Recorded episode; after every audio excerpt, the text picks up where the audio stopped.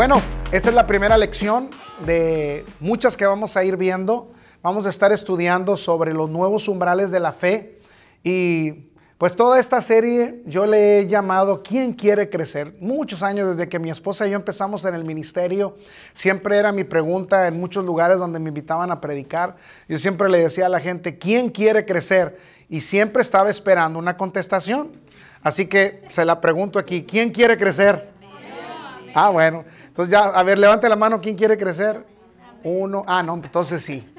Entonces así sí le entramos. Esa es la idea que queramos, que todos eh, queramos crecer juntos en esto. Vamos a estar hablando de muchas escrituras bíblicas, pero básicamente hoy vamos a empezar con esta primera lección. Es la lección cómo obtenemos fe. ¿Cómo obtenemos fe?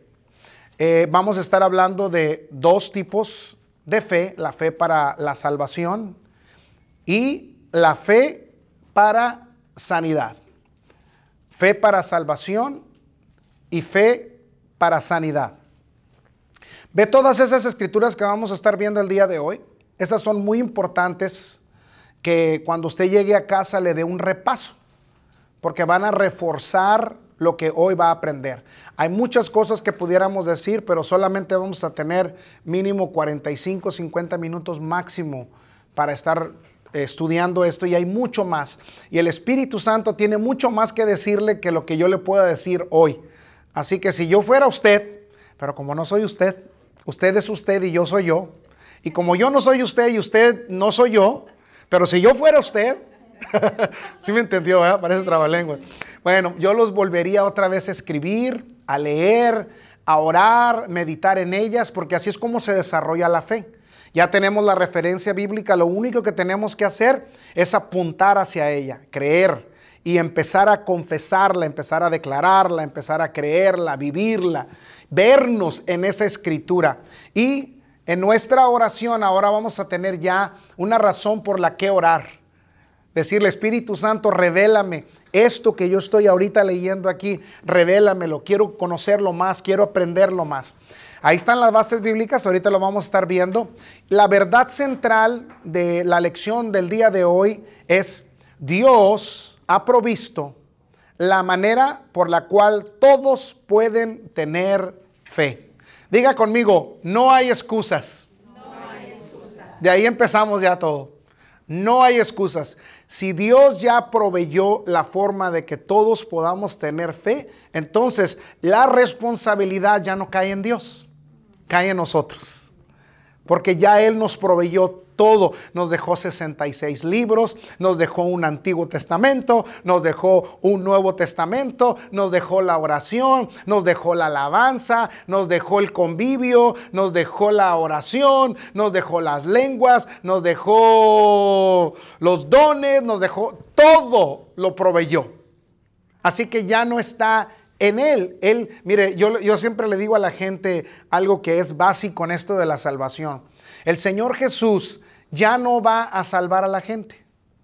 Y usted me dice, ¿cómo que ya no va a salvar? ¿Sabe por qué? Porque ya Él la salvó, ya murió en la cruz del Calvario. Lo único que nosotros tenemos que hacer es creerlo.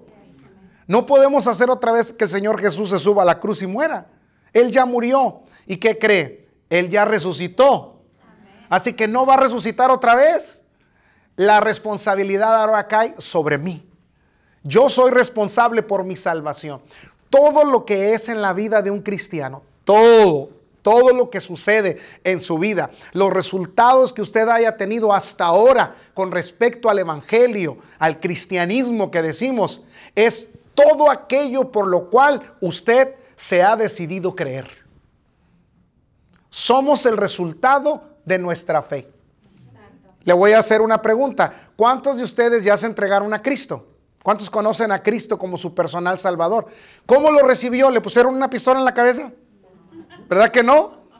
Usted por voluntad propia decidió creer. ¿Qué creyó? Que Él ya había muerto en la cruz, que había resucitado y que es el Hijo de Dios y que le podía dar a usted una nueva vida. ¿Lo creyó, cierto o no? ¿Y le funcionó, cierto o no? Ve cómo ya empezamos a creer desde el inicio. Empezamos a usar una fe para salvación. La pregunta es, ¿por qué a veces bajamos la guardia? ¿Quién le dijo que tenía que bajarla? ¿Quién le dijo que debíamos dejar de creer? Si ya le pegamos, ¿cuántos de ustedes, les voy a hacer esta pregunta, ¿cuántos de ustedes experimentaron un verdadero trascendental cambio en su vida desde que se entregaron a Cristo y lo creyeron por la fe y lo aceptaron? Que eran, que nos convertimos en totalmente nuevas criaturas, ¿verdad que sí? Bueno, ¿qué usamos para eso? Fe. Pero no, fue, no es la única vez que debemos usar la fe. La fe es el principio de. Entonces, si usted ya sabe que aquí la clave es la fe, ¿qué es lo que vamos a hacer crecer dentro de nosotros? Ya le pegamos. Ya le pegamos. mi meta desde hoy en adelante, su meta, la mía, es solamente una. Voy a hacer crecer mi fe. Y en esos estudios vamos a aprender cómo hacer crecer nuestra fe. Entre más crezca nuestra fe, el mismo efecto de cambio trascendental que tuvimos en el principio cuando confiamos en Cristo, hay más cambios, más grandes, hay cosas más extraordinarias todavía. La más difícil ya sucedió, nacimos de nuevo. Era la más difícil, estábamos muertos, dice la Biblia en nuestros delitos, en pecados. Y Cristo nos resucitó cuando estábamos muertos. Oiga, ya todo lo demás es fácil. Que Dios no pueda sanar un corazón, que Dios no pueda sanar un dolor de cabeza, que Dios no pueda sanar un cáncer, que Dios no pueda darle bebé a quien no ha podido tenerlo. Eso ya es fácil, porque lo más difícil ya Cristo lo hizo. ¿Quién cree en esto conmigo? Bueno, dile a tu vecino, ¿lo crees vecino? Uh, y si usted lo cree, diga, sí lo creo, como dicen los tejanos, lo creo. Muy bien. Así es, mi hermana, no hay nada imposible para Dios. El problema es que a veces se nos olvida. Lo, lo, decimos, lo confesamos. Bueno, en esos estudios vamos a ayudarnos unos a otros, incluyéndome a mí. Yo al estar enseñándole esto, ¿qué cree que estoy haciendo? Reforzando mi fe. Imagínese yo creyendo y luego usted creyendo, ¿a dónde no llegaremos? Imagínese, hermano Álvaro, con esta fe, ¿a dónde no llegaremos? ¿Qué películas no haremos? Y, nos van a preguntar, ¿cómo le hicieron para hacer eso? Y le vamos a decir, nada más aumentamos nuestra fe. Le echamos ganas, trabajamos en la Biblia, nos pusimos a leer la palabra y la creímos con el corazón entendimos que ya no había nada que Dios nuevo que Dios tuviera que hacer, porque ya todo lo había hecho. Nada más lo que hemos estado haciendo es buscando las promesas de Dios, creyéndolas y, abrazándolas y aplicándolas a nuestra vida. Si la Biblia dice que deje de ser chismoso, lo voy a dejar de ser. Porque también para eso hay que usar la fe. Si la Biblia dice que voy a dejar de mentir, ¿qué voy a hacer? Nada más lo encontré en la Biblia, lo creo, lo creo, lo creo. Diga conmigo, lo creo, lo creo, lo creo. Dígale en cualquier lenguaje, lo creo como usted quiera. Pero desde hoy en adelante, allá afuera cuando le pregunten, oye, ¿qué te enseñaron en, ese estudio bíblico? Me enseñaron a creerle más a Dios. Uh, más a Dios. Todos le vamos a creer, nos vamos a poner de acuerdo y ahí es cuando empiezan a suceder todas las cosas. ¿Cuántos de ustedes saben que muchos de los milagros que el Señor hizo, bueno, de hecho todos estuvieron basados en la fe de la gente, no la de Él? Es. Muchas, muchas, la mujer del flujo de sangre, ¿se acuerda la mujer del flujo de sangre? Esa mujer vino, lo tocó y el Señor sintió que alguien lo había tocado con fe. Y, dijo, ¿quién me tocó? Muchos están tocando y dices que quién te tocó. No, pero es que alguien me tocó diferente. E, e, e, ese grupito ahí en Share Hills, en ese eh, estudio, ellos están haciendo lo diferente. Ellos me están creyendo diferente, no me están creyendo religiosamente, me están creyendo de de veras. Están leyendo la Biblia de de veras. Cambian según lo que la Biblia les dice, aunque no les guste, lo hacen. Eso es diferente. Y cuando le preguntó a esa mujer, mujer, ¿quién, tú me tocaste? dijo, Señor, yo, yo, yo, yo, yo fui, yo fui la que te toqué. Y el Señor Jesús le dijo, mujer, por tu fe. Tu fe te ha hecho sana. Entonces, todo lo que usted vaya a recibir hoy de Dios va a ser basado en cuál fe. Ve que siempre a veces decimos, batallamos a veces para contestar, no la de Dios, no, Él ya tiene fe, Él es un Dios de fe. La pregunta es, ¿yo la tengo? ¿Me voy a conectar a la de Él? ¿Voy a creer con la de Él? Y entonces voy a ver milagros en mi vida. ¿Cuántos de ustedes ya están viendo milagros en su vida y todavía no ni empezamos la primera lección? Yo lo creo, hermanos, porque está en su palabra. Este libro está lleno de verdades. Y yo una vez decidí que a esta Biblia yo la iba a creer. No la iba a dejar nada más como un pensamiento, como historia. No, no, no, no, no. Yo la voy a creer. Y voy a sacarle todo el jugo que tenga que sacarle. Si aquí hay milagros, van a ser para mí. ¿Me está entendiendo? Si aquí hay secretos financieros, los voy a aprovechar. Vamos a seguirle. Ya parece que estoy predicando. Vamos a ver la lección número uno. Continuamos. ¿Cómo obtenemos fe? Vamos a ver Hebreos 11:6. Si alguien lo encontró, no se lo voy a pedir que lo lea porque lo estoy grabando, pero quiero que lo encuentre en su Biblia. Traiga su Biblia con usted. Y, bueno, y su cuadernito, porque siempre vamos a estar anotando. Vea lo que dice Hebreos 11:6. Pero sin fe es que es casi imposible, ¿verdad? Dice ahí. Es, diga conmigo, totalmente imposible. es decir, ¿sabe lo que es imposible? Pues imposible. Dice que sin fe es imposible. ¿Qué dice enseguida? agradar a Dios. Porque, fíjense lo que dice ahí enseguida. Es importante, ¿verdad? No. Ah, no. Pues ¿cuál Biblia está leyendo usted, hermano? Corríjame, se vale que me corrija. ¿Verdad que no dice importante? Hay una gran diferencia entre una cosa que es importante y necesaria. Por ejemplo, los miércoles de hoy en adelante, si usted va a venir cada miércoles y usted dice, es importante ir los miércoles, hay una gran posibilidad de que no venga. Pero si usted dice, sabes que de hoy en adelante los miércoles para mí va a ser necesario que esté ahí. ¿Verdad que cambia? Es tan necesario como que tenemos que comer, como que tenemos que tomar agua.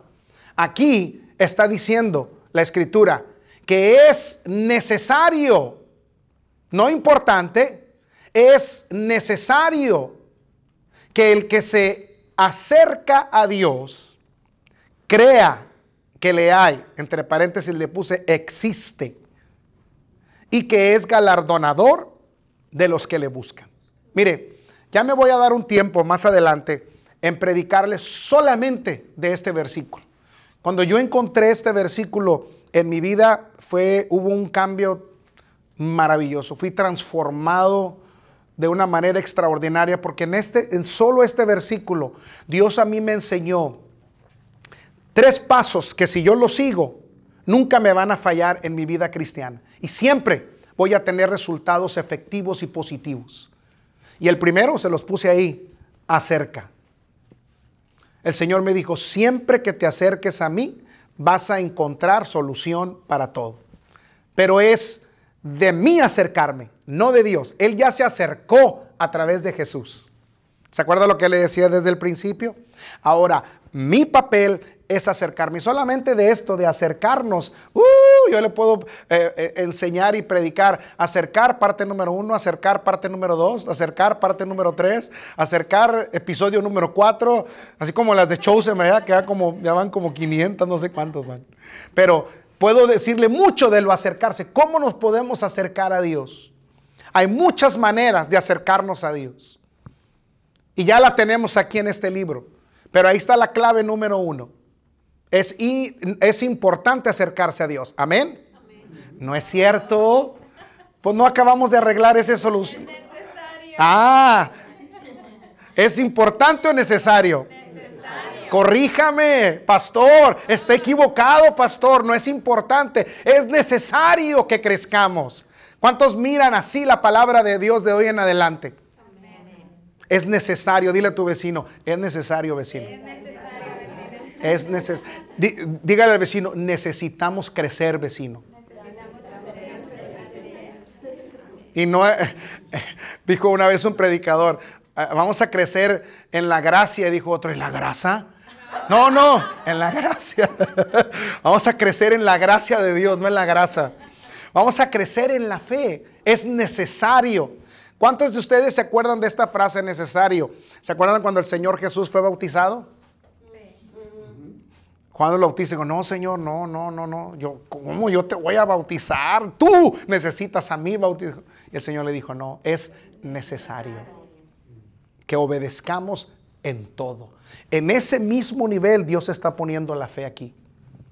No hay opción. Es necesario, primero, acercarnos. Segundo, creer que Él existe. Esa es la clave. Yo voy a orar siempre creyendo que le estoy orando a un Dios grande y verdadero y que es mío, que es mi amigo y que es personal y que Él me está escuchando. Uh, eso cambia totalmente la diferencia, hermano. Totalmente. Cuando usted se acerca a Dios sabiendo que Él está en ese momento escuchándolo. Que no es como, Señor, si es tu divina voluntad, si en tu gran propósito divino está ayudarme, ayúdame. No, no vamos a llevarlo a la esperanza. Vamos a creer que en ese momento Él nos está escuchando. Porque Él quiere, ¿verdad? Sí, él, él, exactamente, Él quiere ayudarnos. Y, pero tenemos que creer que Él está presente ahí. Tan presente como sé que está mi esposa aquí, que están ustedes. Y yo me estoy dirigiendo a una persona sabiendo que usted me está escuchando. Lo mismo con Dios, porque Él es una persona. Y Él nos escucha y, nos, y le interesamos. Una vez yo entendí la misericordia de Dios de una manera que nunca lo había visto. Yo siempre decía, Señor, explícame lo que es tu misericordia.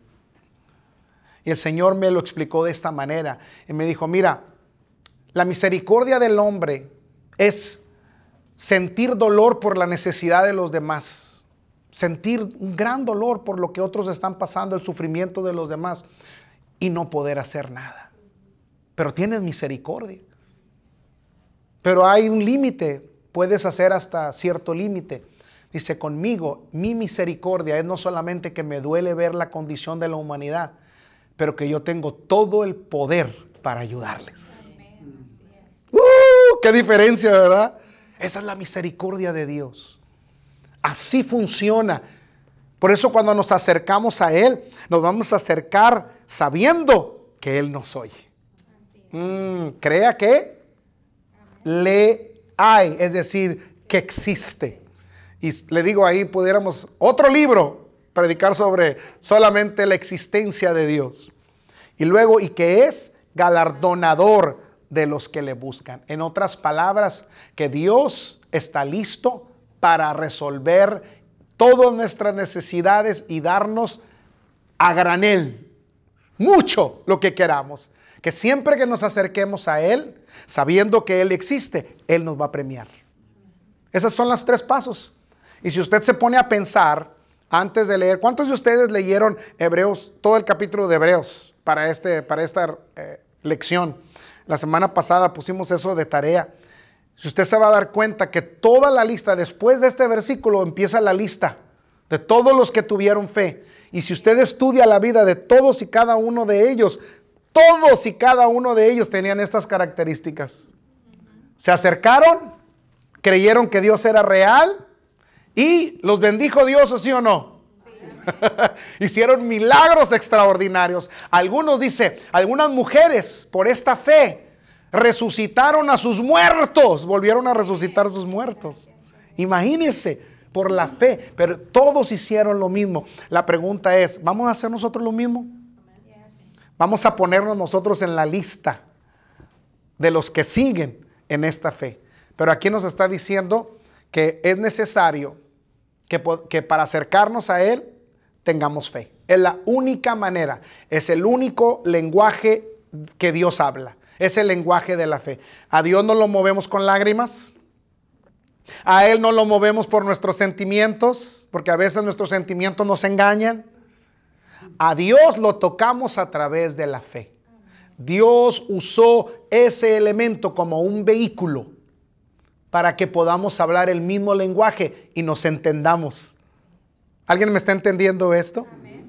la fe es el lenguaje de Dios. Es como Él habla, es de la manera que Él responde.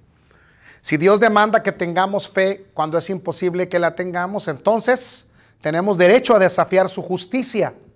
Pero si Él pone en nuestras manos los medios por los cuales la fe puede ser producida, entonces, ¿se acuerda? Le decía al principio, es nuestra responsabilidad el tener o no tener fe. Si eh, lo que usted hoy se va a ir aprendiendo después de esta clase es saber que ahora la pelota está del lado de su cancha, que ahora la responsabilidad está en usted, que usted aprendió aquí, que en este día, hoy Dios lo hace a usted y a mí responsables por todo lo que aprendamos de este libro y lo que hagamos con nuestra fe. Yo voy a decidir hacerla crecer.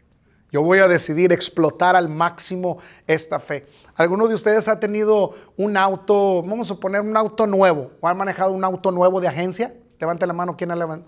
Bueno, o bueno, por lo menos uno, si no de agencia, agencia, uno casi nuevo, unos dos, tres años atrasito.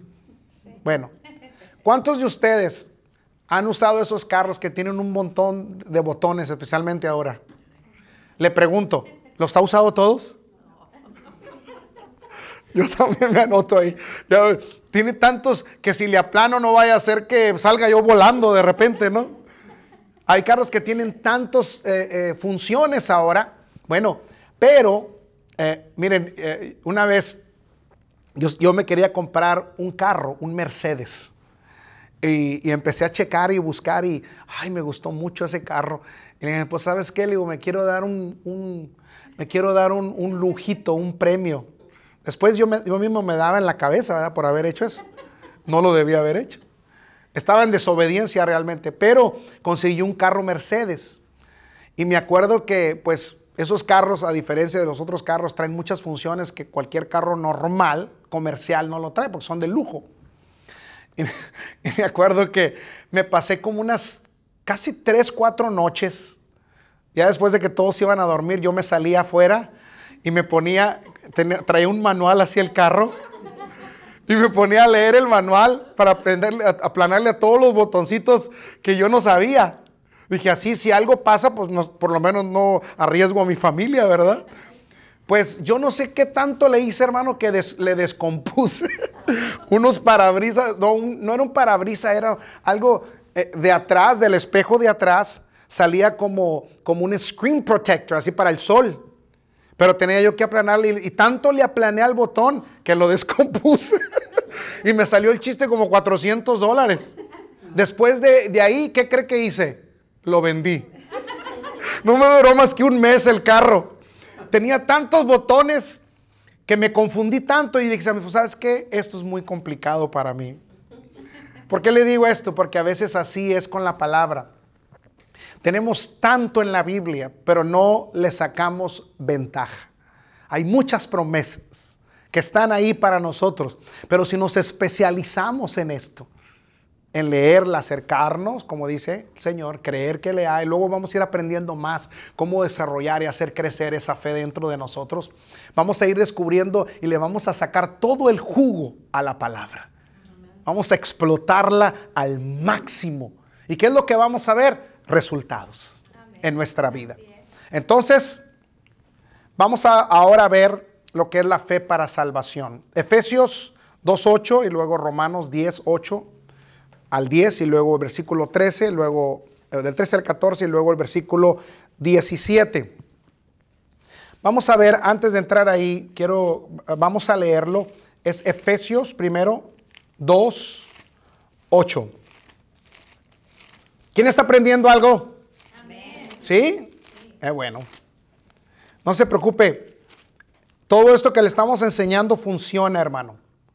Pero, ¿qué cree? Si no le funciona, no se preocupe. Está garantizado, le regresamos su pecado. 2.8. Vea lo que dice, porque por gracia, ¿qué dice ahí? Sois salvos. ¿Por medio de qué? ¿Cómo es que fuimos salvos? Por medio de la fe. Y esto no de vosotros, pues es don de quién? De Dios. Ahora vamos a ver el libro de Romanos, capítulo 10, del 8 al 10. Romanos capítulo 10, del 8 al 10. Si ya llegó, diga, ya llegué, pastor. No, hombre, algunos hermanos todavía vienen por el 281. Muy bien, si no ha llegado, diga, pastor, me quedé atorado en el freeway. ya llegó, a ver, ayuden los que no. Romanos 10, 8 al 10. Romanos 10, capítulo 10, versículos del 8 al 10. ¿Ok? Vamos a leerlo ahí. Es bien importante que lo lea porque ahorita vamos a contestar unas preguntas. Entonces ya vimos que la salvación es por, eh, eh, por la fe, por medio de la fe recibimos la gracia de la salvación. Y luego el 10 dice, el, del 8 al 10, más, ¿qué dice? Cerca de ti está la palabra, ¿en dónde? En tu boca y en tu corazón. ¿Dónde debe estar la palabra? En tu boca y en tu corazón. Hágale así conmigo. En mi boca y en mi corazón. Desde hoy en adelante, ¿dónde va a estar la palabra? Cerca, en la boca y en el corazón. En el corazón y en la boca. En el corazón y en la boca. ¿Qué va a estar? La palabra cerca, cerca, cerca de mi boca y cerca de mi corazón. ¿Ok? Y luego, esta es la palabra de fe que predicamos. Que si confesares otra vez, ¿con qué? Con tu boca que Jesucristo es el Señor y creyeres en dónde? ¿Se acuerda? Corazón y boca. Que Dios, que Dios le levantó de los muertos, serás qué? Le voy a hacer una pregunta. ¿Esto se refiere a la salvación solamente? Este versículo nosotros lo usamos para salvar gente para decirle a la gente, si tú confiesas a Jesús y lo crees en tu corazón, vas a ser salvo. Pero usted cree que ahí para nada más. Esta carta fue leída para, fue escrita para la iglesia de Roma, que ya eran cristianos. Entonces el apóstol Pablo le está diciendo a la iglesia, ustedes así es como confesaron a Cristo, pero tienen que seguir haciéndolo, porque la palabra, hermanos, salvación en la Biblia tiene muchas connotaciones. Salvación es más que irnos al cielo.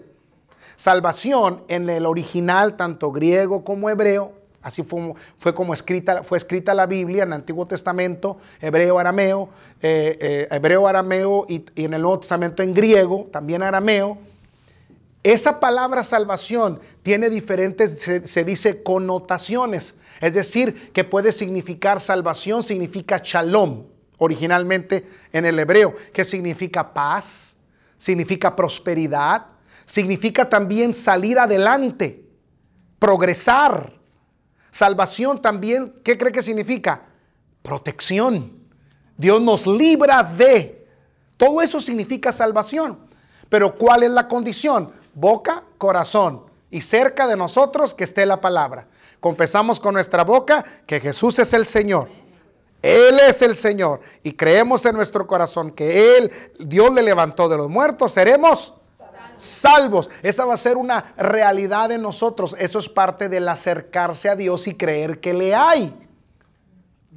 Es decir, que existe. Esa verdad siempre debe estar dentro de nosotros. Esa verdad, ¿está listo para esto que le voy a decir sí o no? Nada más mi esposa está lista. ¿Está lista para lo que le voy a decir sí o no? Esta verdad es la que el diablo no soporta. El diablo no puede soportar esta verdad. El diablo no puede tocarnos cuando nuestra fe está establecida en esta verdad. Ya, somos intocables. Somos intocables. Cuando el diablo se acerca a nosotros y ve que nosotros tenemos estas verdades en, nosotros, que Jesús es el Señor y que Dios lo levantó de los muertos, es una barrera para él. Dice, no puedo entrar aquí. Necesito que esta persona ande en la carne. Necesito que ande en la emoción. Necesito que, se queje de todo para poder trabajar en ella. Pero no, me acerco y a pesar de todas las circunstancias por las que ha pasado, sigue creyendo lo mismo. ¿No es eso lo que le da coraje al diablo? Eso es lo que le, le, le molesta. Y eso es en donde nosotros vamos a estar firmes, en nuestra confesión. Y luego vamos a ver el 17, bueno, 13, perdón, 13 y 14. Porque todo aquel que invocare el nombre del Señor será otra vez. Invocar, ¿cómo invoca usted?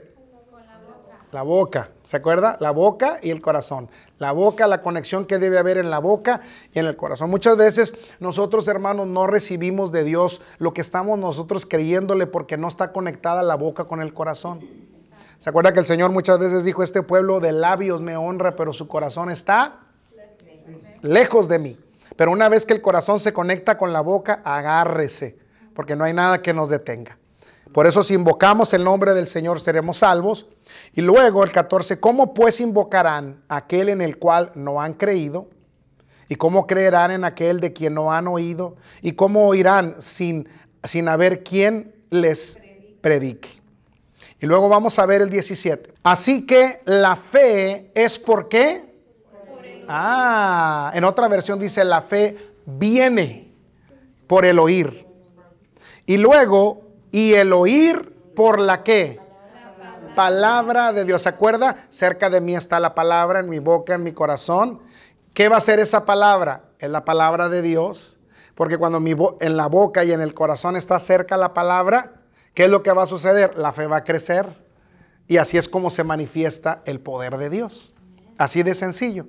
Entonces vamos a contestar a estas preguntas. ¿Cuáles son los tres pasos que el hombre debe dar para recibir la salvación? Confesar, creer y aceptar. Mire qué sencillo.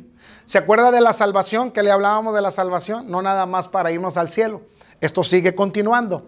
La salvación que una vez aplicamos para irnos a la eternidad con el Señor, que un día cuando nosotros ya no estemos en esta tierra, ¿cuántos creen que van para el cielo? Porque hicimos estas tres cosas. Confesamos, creímos y aceptamos, pero eso no para ahí. Tenemos que continuar haciéndolo. Tres cosas. Ahora, ¿para quién está disponible esta salvación de acuerdo con el versículo 13? ¿Para quién? Todo aquel, es decir, cualquiera.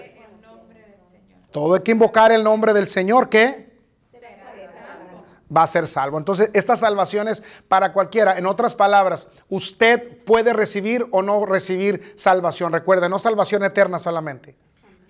Es decir, salvación es sanidad. ¿Cuántos pueden recibir sanidad hoy? ¿Cuántos pueden recibir cancelación de deudas hoy? Esa es salvación. Todo, escúchame esto, todo lo que lo tenga a usted atado necesita salvación de ello, ¿cierto o no? Entonces, si está en deudas y necesita liberación de deudas, ¿qué va a hacer? Aquí está. Confesarlo, creerlo cerca de su boca y la fe viene por el oír, el oír la palabra es por el oír. Según el versículo 17, ¿de dónde proviene la fe? Ahí está la respuesta. Por el oír de la palabra de Dios. Es la única manera que la fe de Dios proviene, porque hay otra fe, la fe del hombre. Esa viene por estar escuchando todo lo que escuchamos todos los días en las noticias, todo lo que nos dicen en las redes sociales, vamos escuchándolo y la fe viene por el oír. Ah, más que aquí hay diferencia, dice, por el oír la palabra de Dios. ¿Qué va a escuchar usted? ¿Cuál palabra va a escuchar? La de Dios. ¿Qué va a determinar escuchar? La, la de Dios. Y una vez que va a escuchar la de Dios, ¿qué va a hacer con ella? Boca y corazón boca y corazón. ¿Se acuerda? Corazón, boca, corazón, boca, cerca, cerca, corazón, boca, corazón, boca, corazón, corazón, boca. ¿Estamos? Todo el día va a traer la palabra en su boca. Todo el día.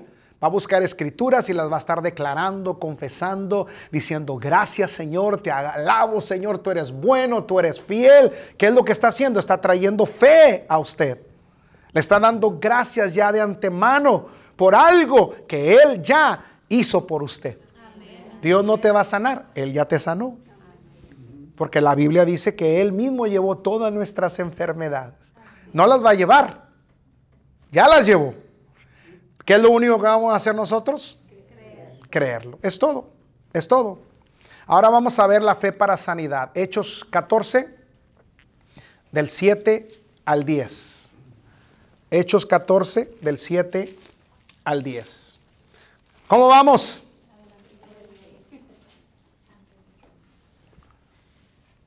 Hechos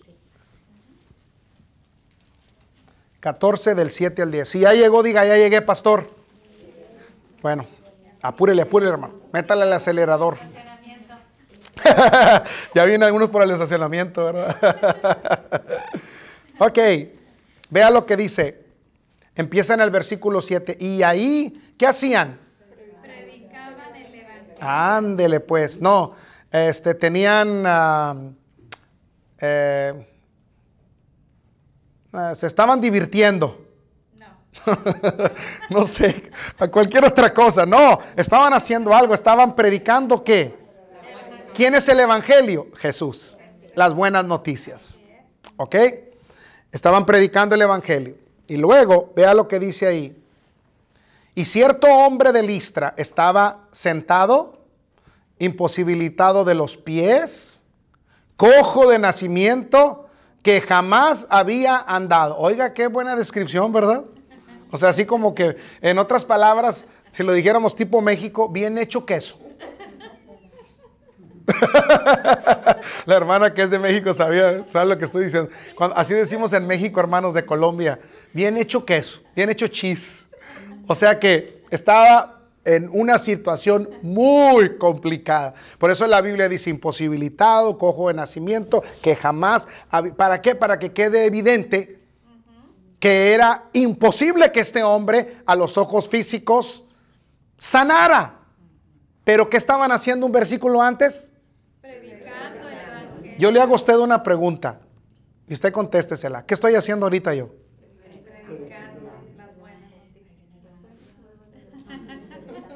Entonces, ¿usted cree que algo pueda pasar hoy?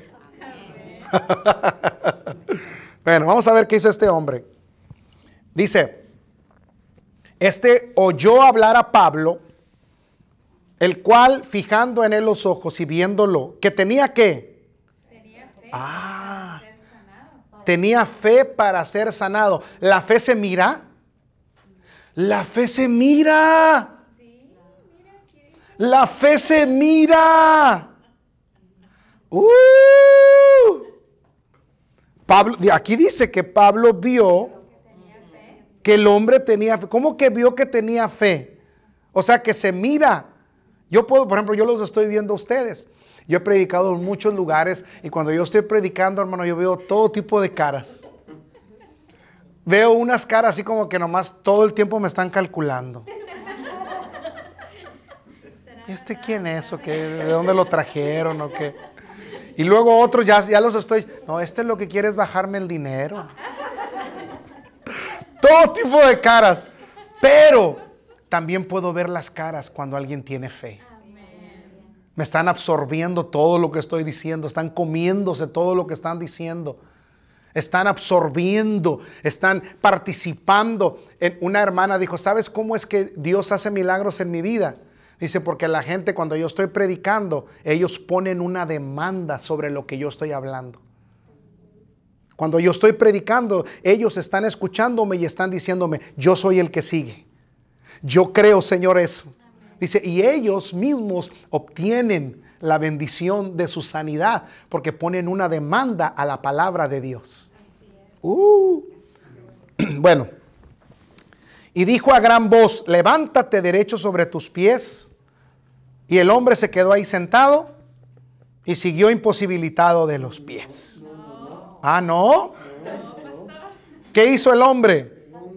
Saltó y anduvo. Aleluya. ¿Por qué saltó y anduvo? Ah, no, no, no, no, porque Pablo tenía mucho poder. Traía bastante power.